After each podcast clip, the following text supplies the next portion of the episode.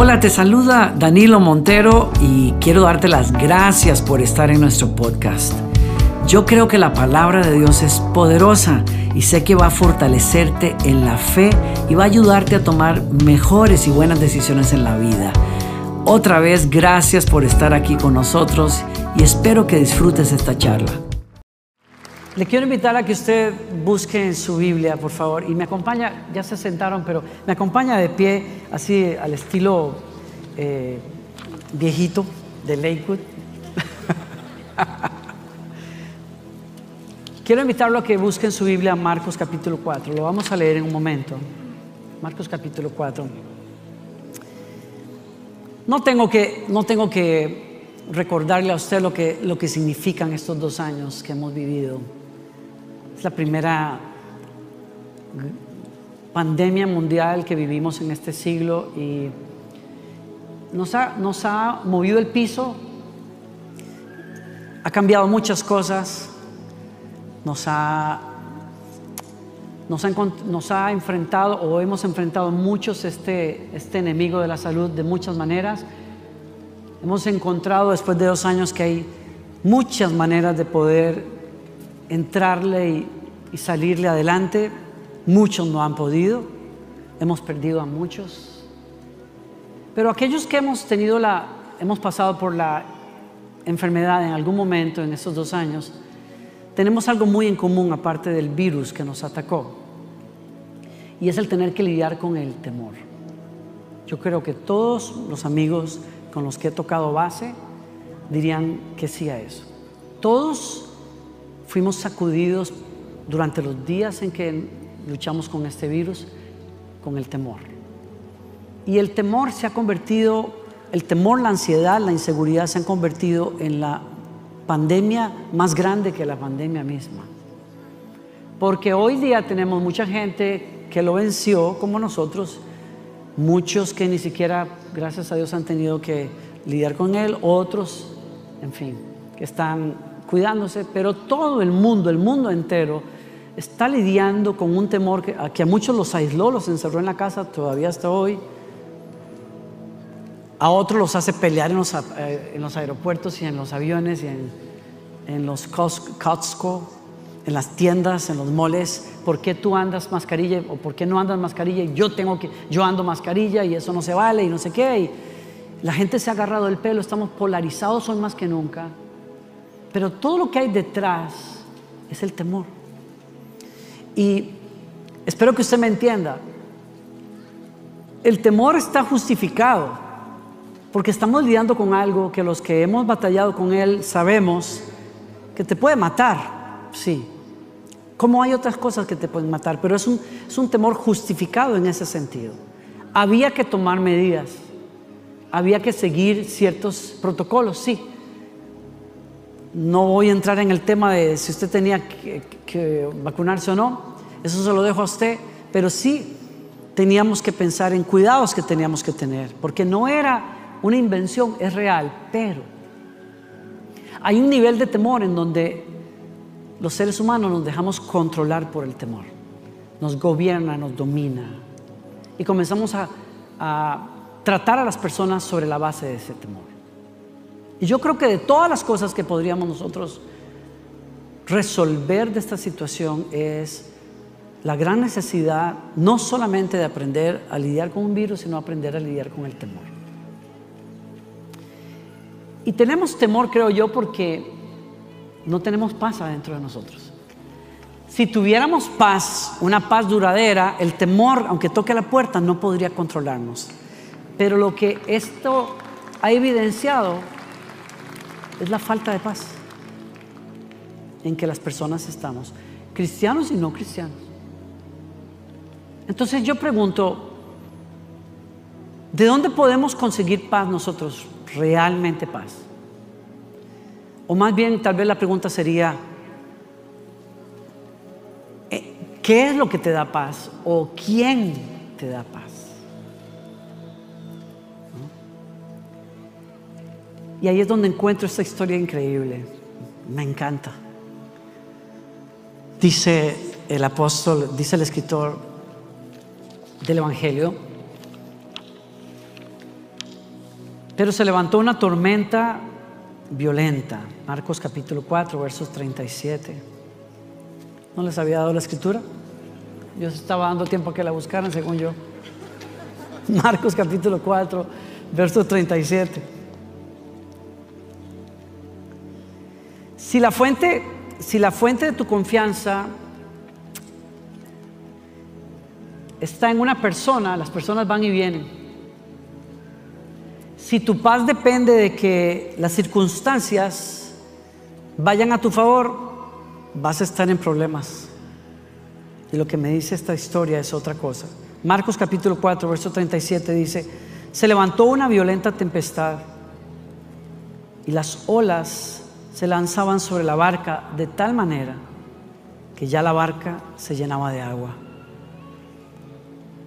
Jesús estaba en la popa y durmiendo sobre una almohadilla y entonces lo despertaron y le dijeron, Maestro, ¿no te importa que perezcamos?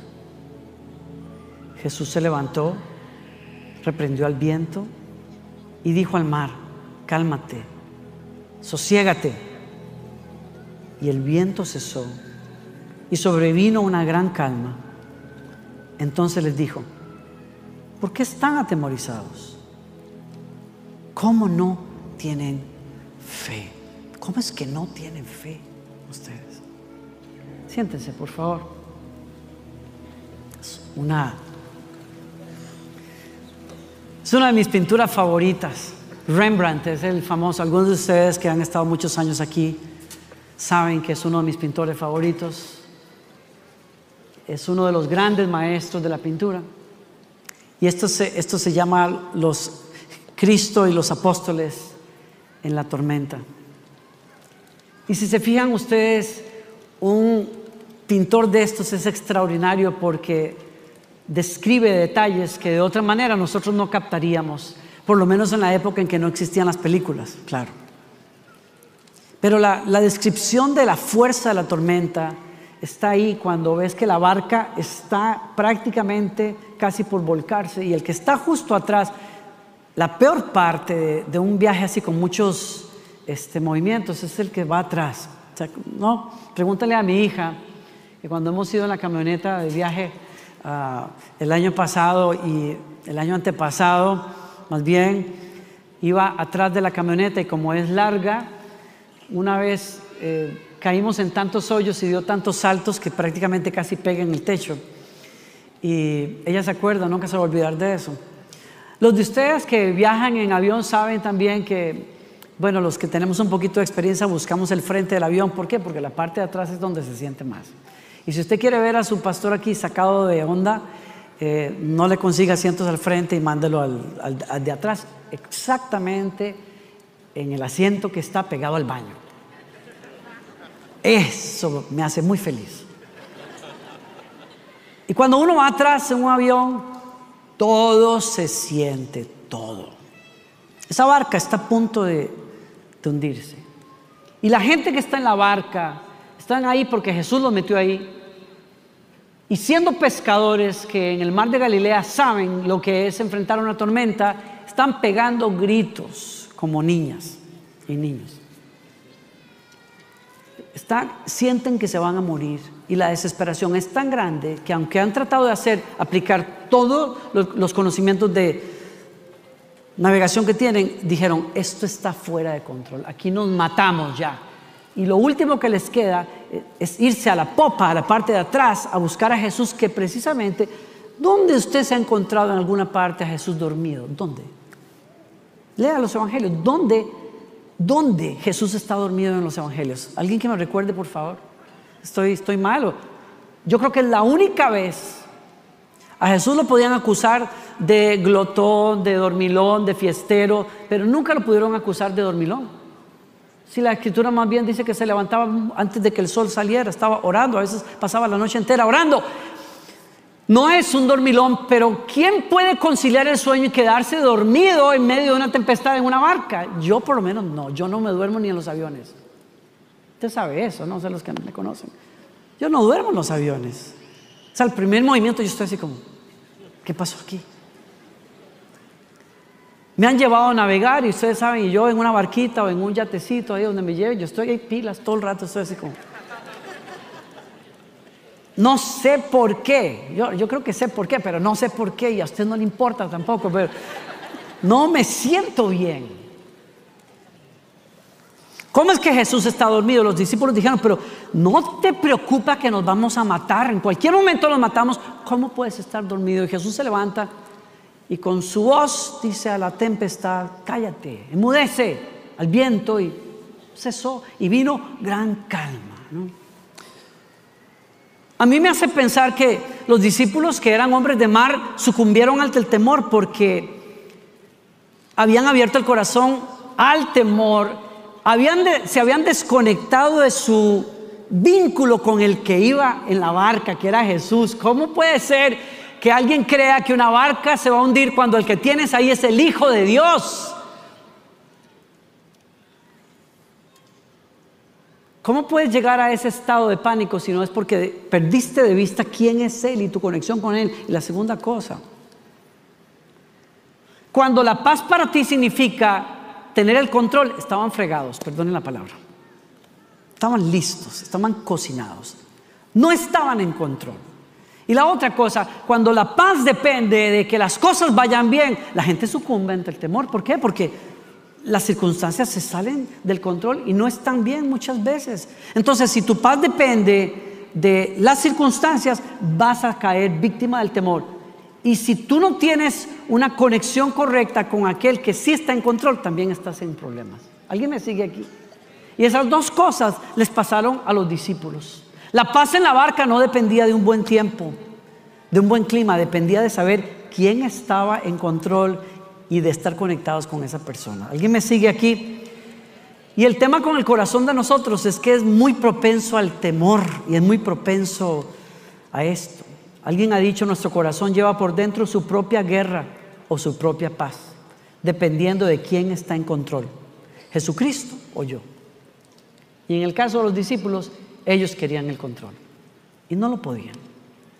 En cambio, aquí está Jesús, se levanta, le habla la tormenta y la calma.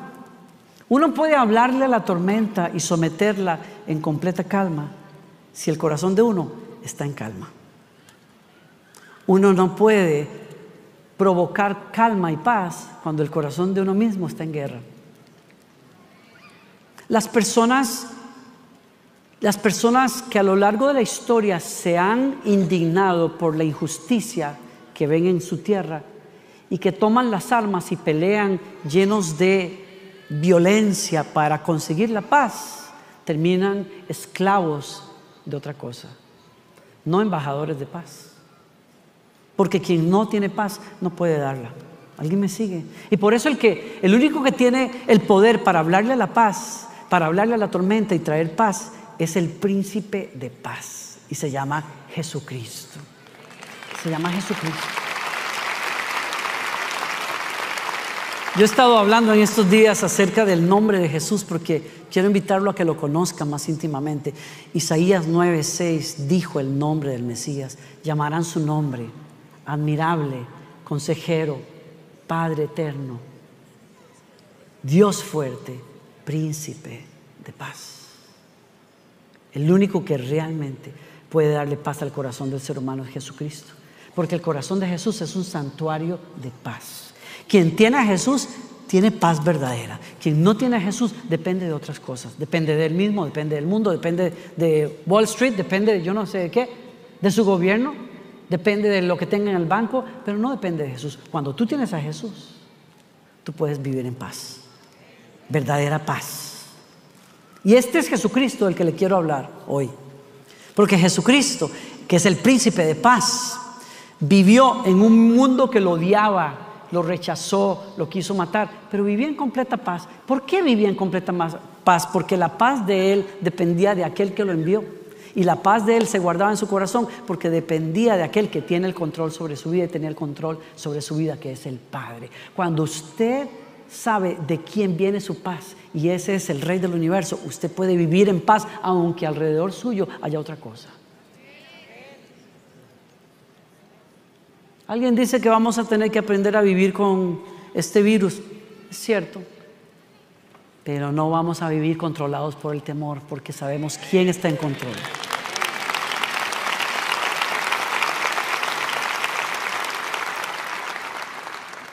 Hay un momento en que uno no sabe, por eso le dije, salude a la gente por allá, hi-fi, lo que fuera. Ahorita veo menos de ustedes con mascarilla, no voy a entrar en ese tema. Cada uno tiene que cuidar si tiene sus convicciones. Hay gente que no regresó a la iglesia porque tienen cuestiones de salud por las que tienen que velar. Eso es de respetar, eso se entiende. Pero lo que voy es, las use o no las use, se vacune o no se vacune, no se deje controlar por el temor sepa quién está en control. Y obtenga su paz de esa persona.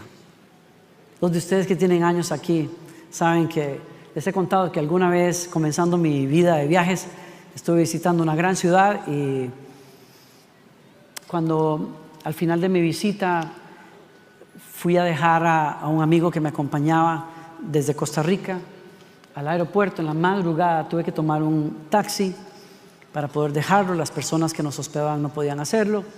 Era un viaje de hora y media casi. Y como yo había aprendido a andar en el sistema de metros de la ciudad, pues yo dije, ya yo sé cómo es la cosa, yo puedo regresar.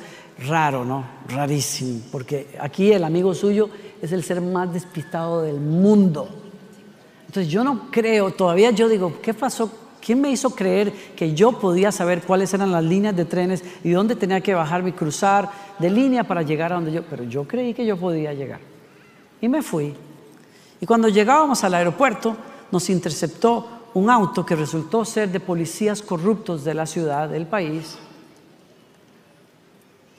Nos obligaron a parar, entraron en el taxi con armas, nos nos golpearon, nos quitaron los pasaportes, nos quitaron los relojes, nos acusaron de que éramos traficantes de, drogas.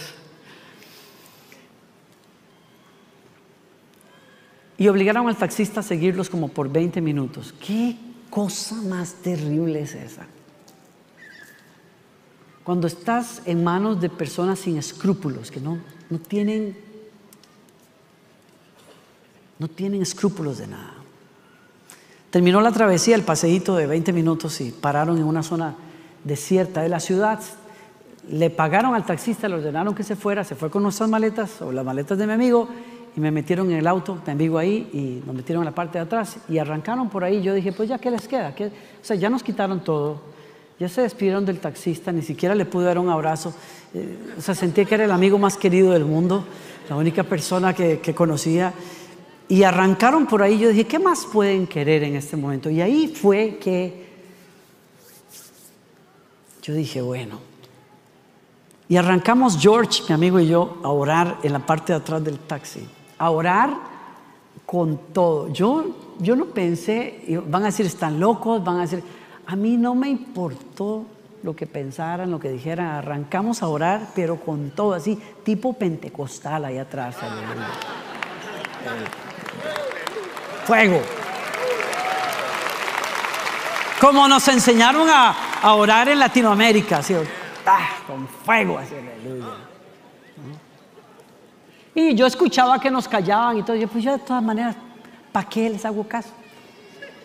No, pues, ya, que hagan lo que tengan que hacer. Pero cuando yo cierro mis ojos ahí atrás, yo no le tengo que contar, pero yo no le puedo negar a usted que yo temblaba de pies a cabeza. Yo no podía controlar el temblor. Yo estaba aterrado. Nunca había estado en una situación así. Estoy temblando.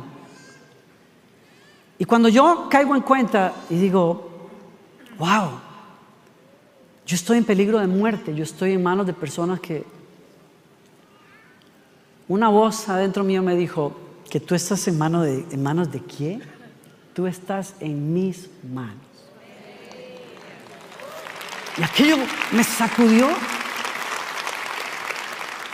¿Y saben qué pasó? Me sacudió y me dio paz.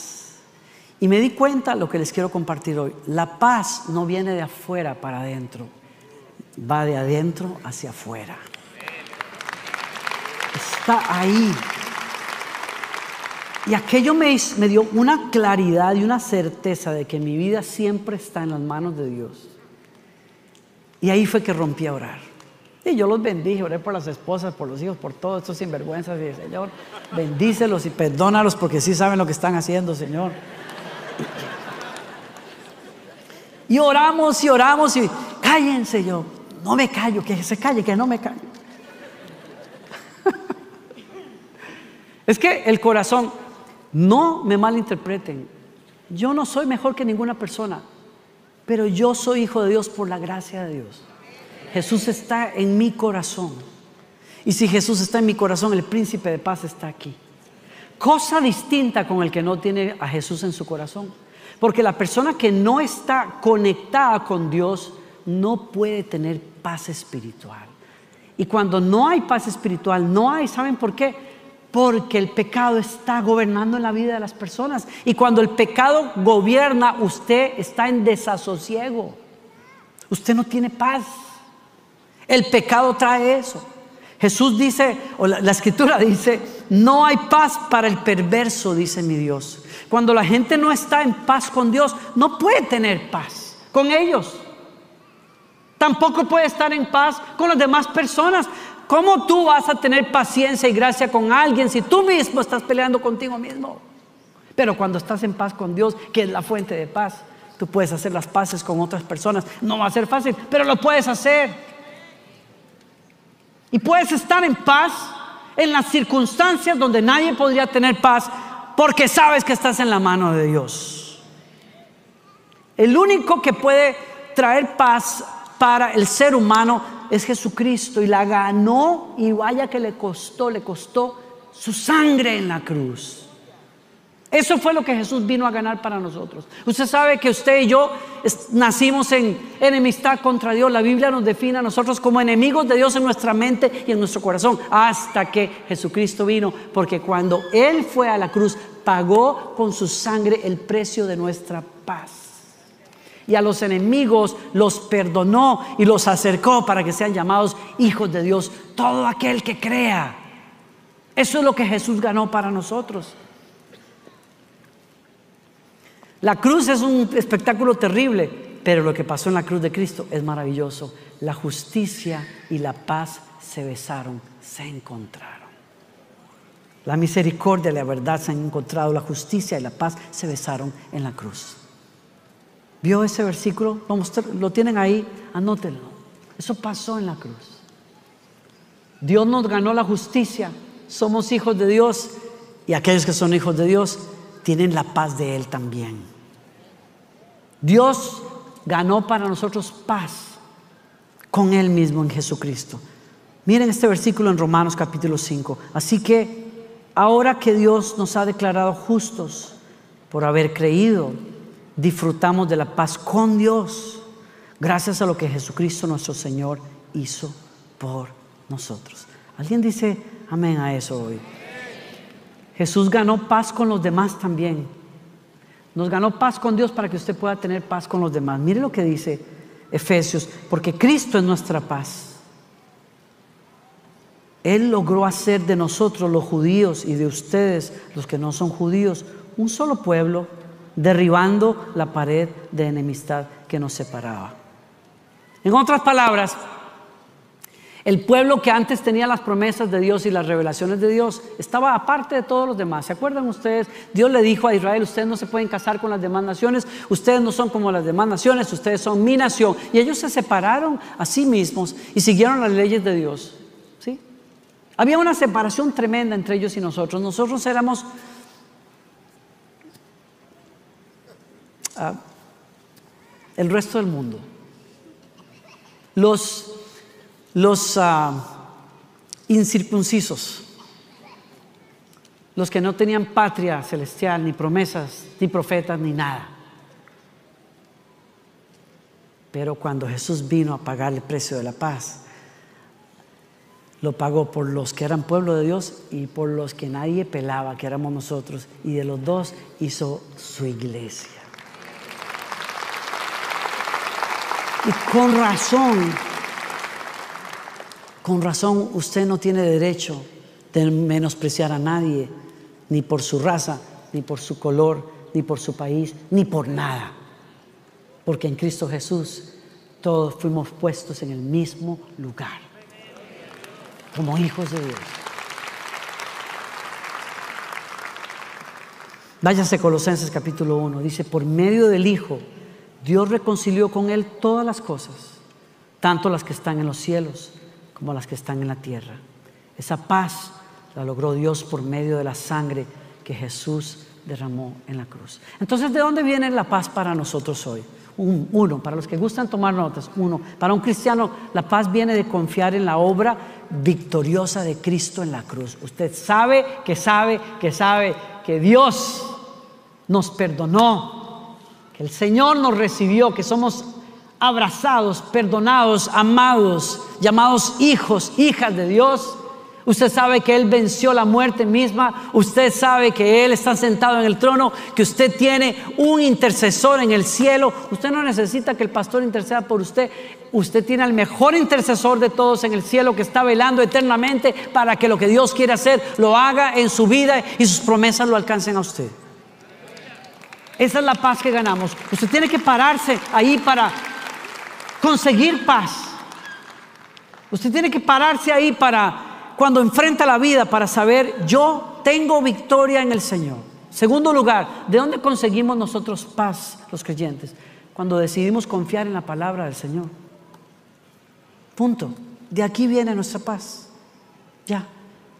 Si su paz, usted dice, no, yo no tengo paz porque se fue Toño, que Dios bendiga a Toño que le vaya bien, ojalá haya llevado suéter, suéter.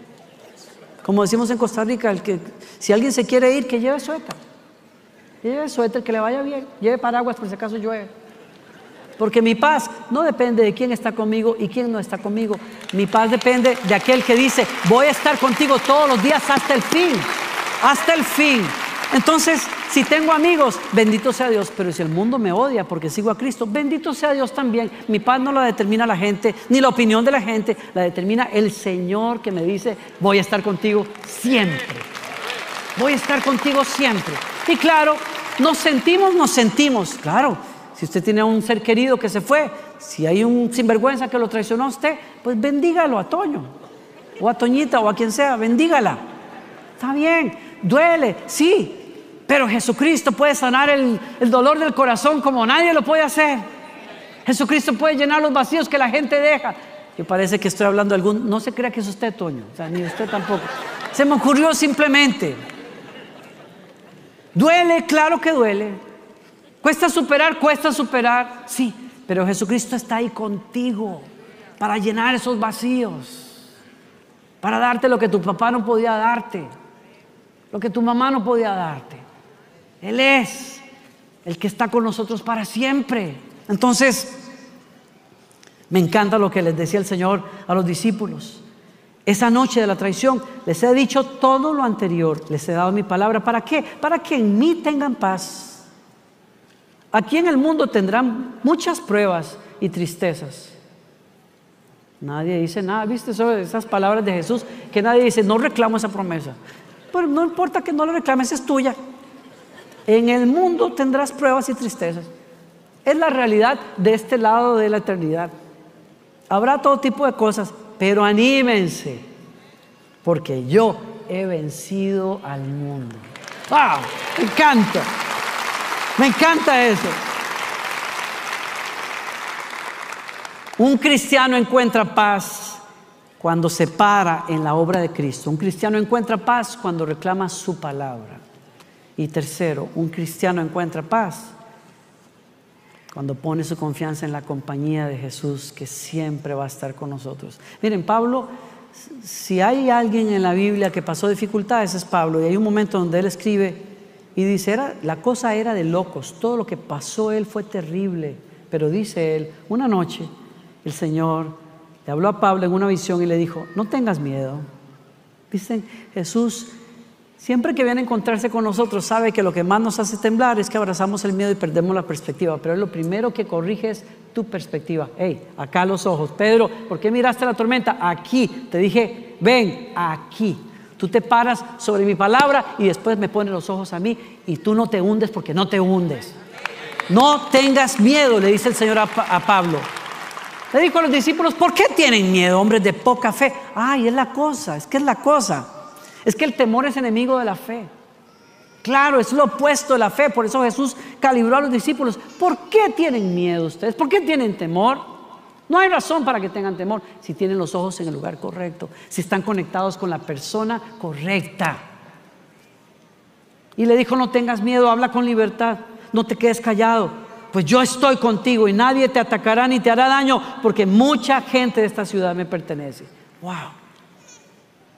Juan 14, 27, les acompaño que lean conmigo, voy terminando. Les dejo un regalo.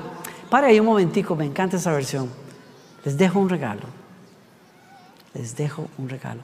La paz. Miren, hay gente, hay gente que paga grandes cantidades de dinero para irse de vacaciones y no descansan. ¿Sí? Hay gente que gana un, gasta un montón de plata comprando medicinas para tranquilizarse y todo el tiempo se está comiendo las uñas. Es que la paz no se puede comprar. La paz es un regalo y hay una sola persona que te lo da. Tú caminas con esa persona y tú caminas en paz. Tú amas a esa persona que se llama Jesucristo, mi Salvador, mi Señor, el príncipe de paz. Y él, la paz de Él te cae encima, te gobierna, te guarda, te sustenta. Les dejo un regalo paz en la mente y en el corazón. Y la paz que yo doy es un regalo que el mundo no puede dar. Así que no se angustien ni tengan miedo. Y está usted buscando paz en el mundo, sígale por ahí. Sígale por ahí.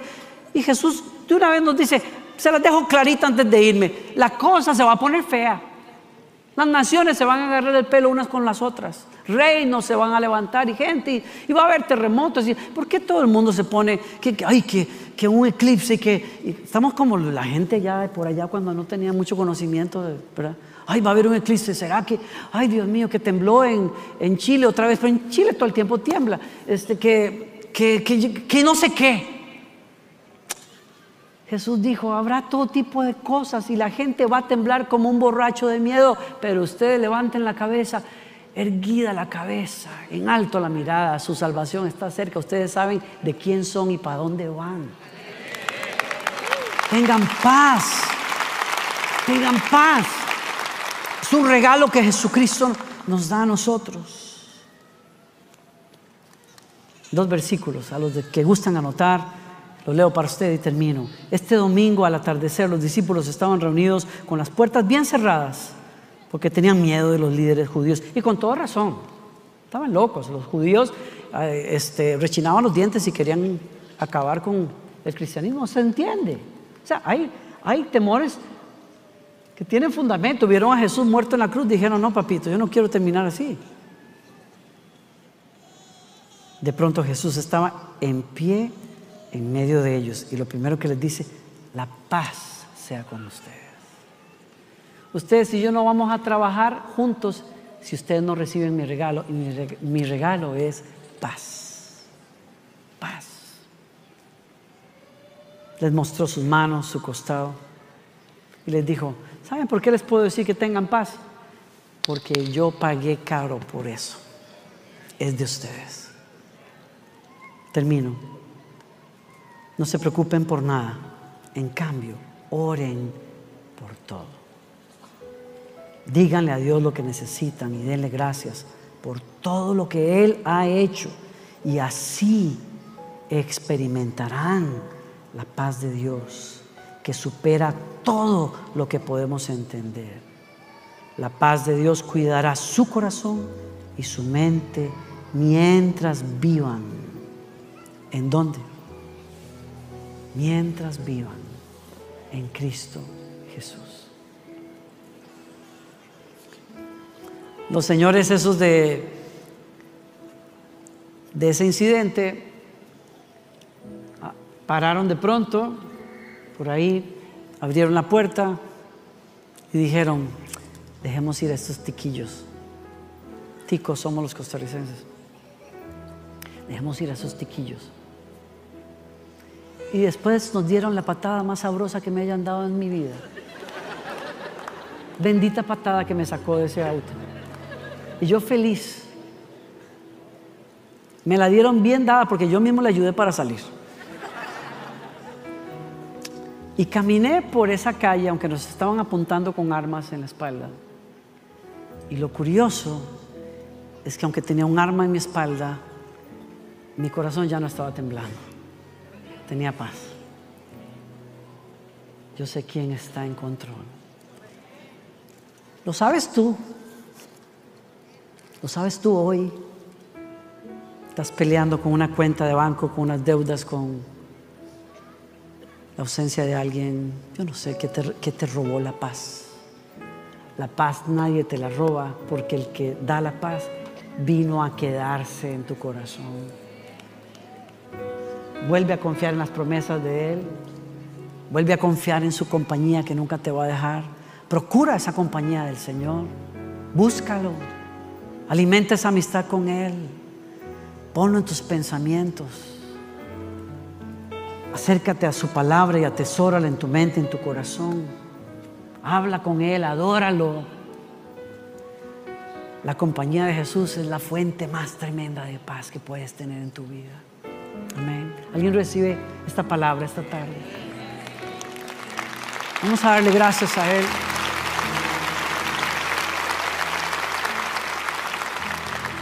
Cierre sus ojos y dígale, conmigo gracias. Gracias. Yo recibo tu paz hoy, Señor. Yo abrazo tu paz, abrazo tu compañía, Señor.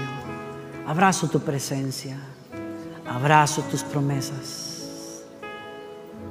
Yo te doy gracias porque el mundo no puede robar lo que no me puede dar.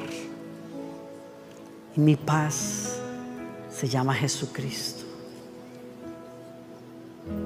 Yo quiero pedirte, Señor, que aquellos que no tienen paz porque no están en paz contigo, hoy salgan de aquí y de este momento en paz. Quiero hacer una oración en estos últimos minutos. Es una oración de rendición a Jesucristo. Una, ¿Qué cosa, no? Uno puede tener a Jesús metido en la barca de uno, pero no saber lo que eso significa.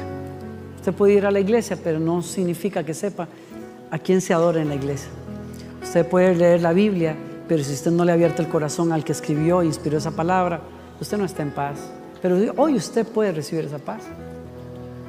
Le costó a él lo que ya dije. ¿Qué le cuesta a usted? Que diga que sí, que se arrepienta de su caminar y de sus pecados y le diga a él, Señor, toma el control, las riendas de mi barca. Y no importa la tormenta que venga, yo voy a tener mis ojos puestos en ti. Habrá alguien que quiera hacer esa oración conmigo, voy a hacerles rápido, pero la palabra me dice a mí que aquellos que creen en Él y que le confiesan, esos son hechos hijos de Dios y significa que son hechos justos, que entran a estar en paz con Dios. Y esta paz de la que hablo hoy puede ser tu herencia, tu regalo. Pero dale ese paso y dile al Señor, yo te quiero en mi vida. Todo aquel que quiera hacer esa oración, yo le quiero invitar a que se ponga de pie y le voy a guiar en una oración de entrega a Jesucristo. Y si usted está en casa, póngase de pie también en su casa si usted quiere hacer esta oración. Yo sé que hay, este día es un día de cambio para usted. Este es un día de nuevos comienzos para usted. Denle un aplauso más a todos esos que están poniéndose de pie y les animamos.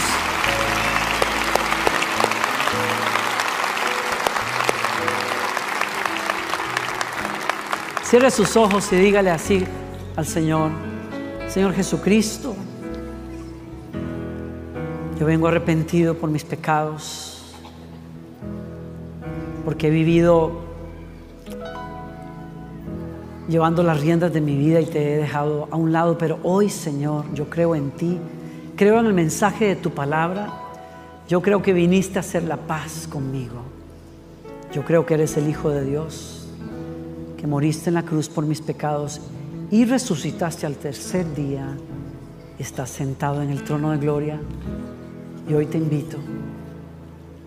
Toma tu lugar en mi barca, Señor. Toma tu lugar en mi corazón. Te lo rindo todo, Señor. Dame la paz que solo tú puedes dar, Señor. Eres mi Dios, mi Rey, mi Señor. Y te seguiré todos los días de mi vida eternamente. Si hiciste esa oración, Jesucristo, es el Rey, el príncipe de paz en tu corazón.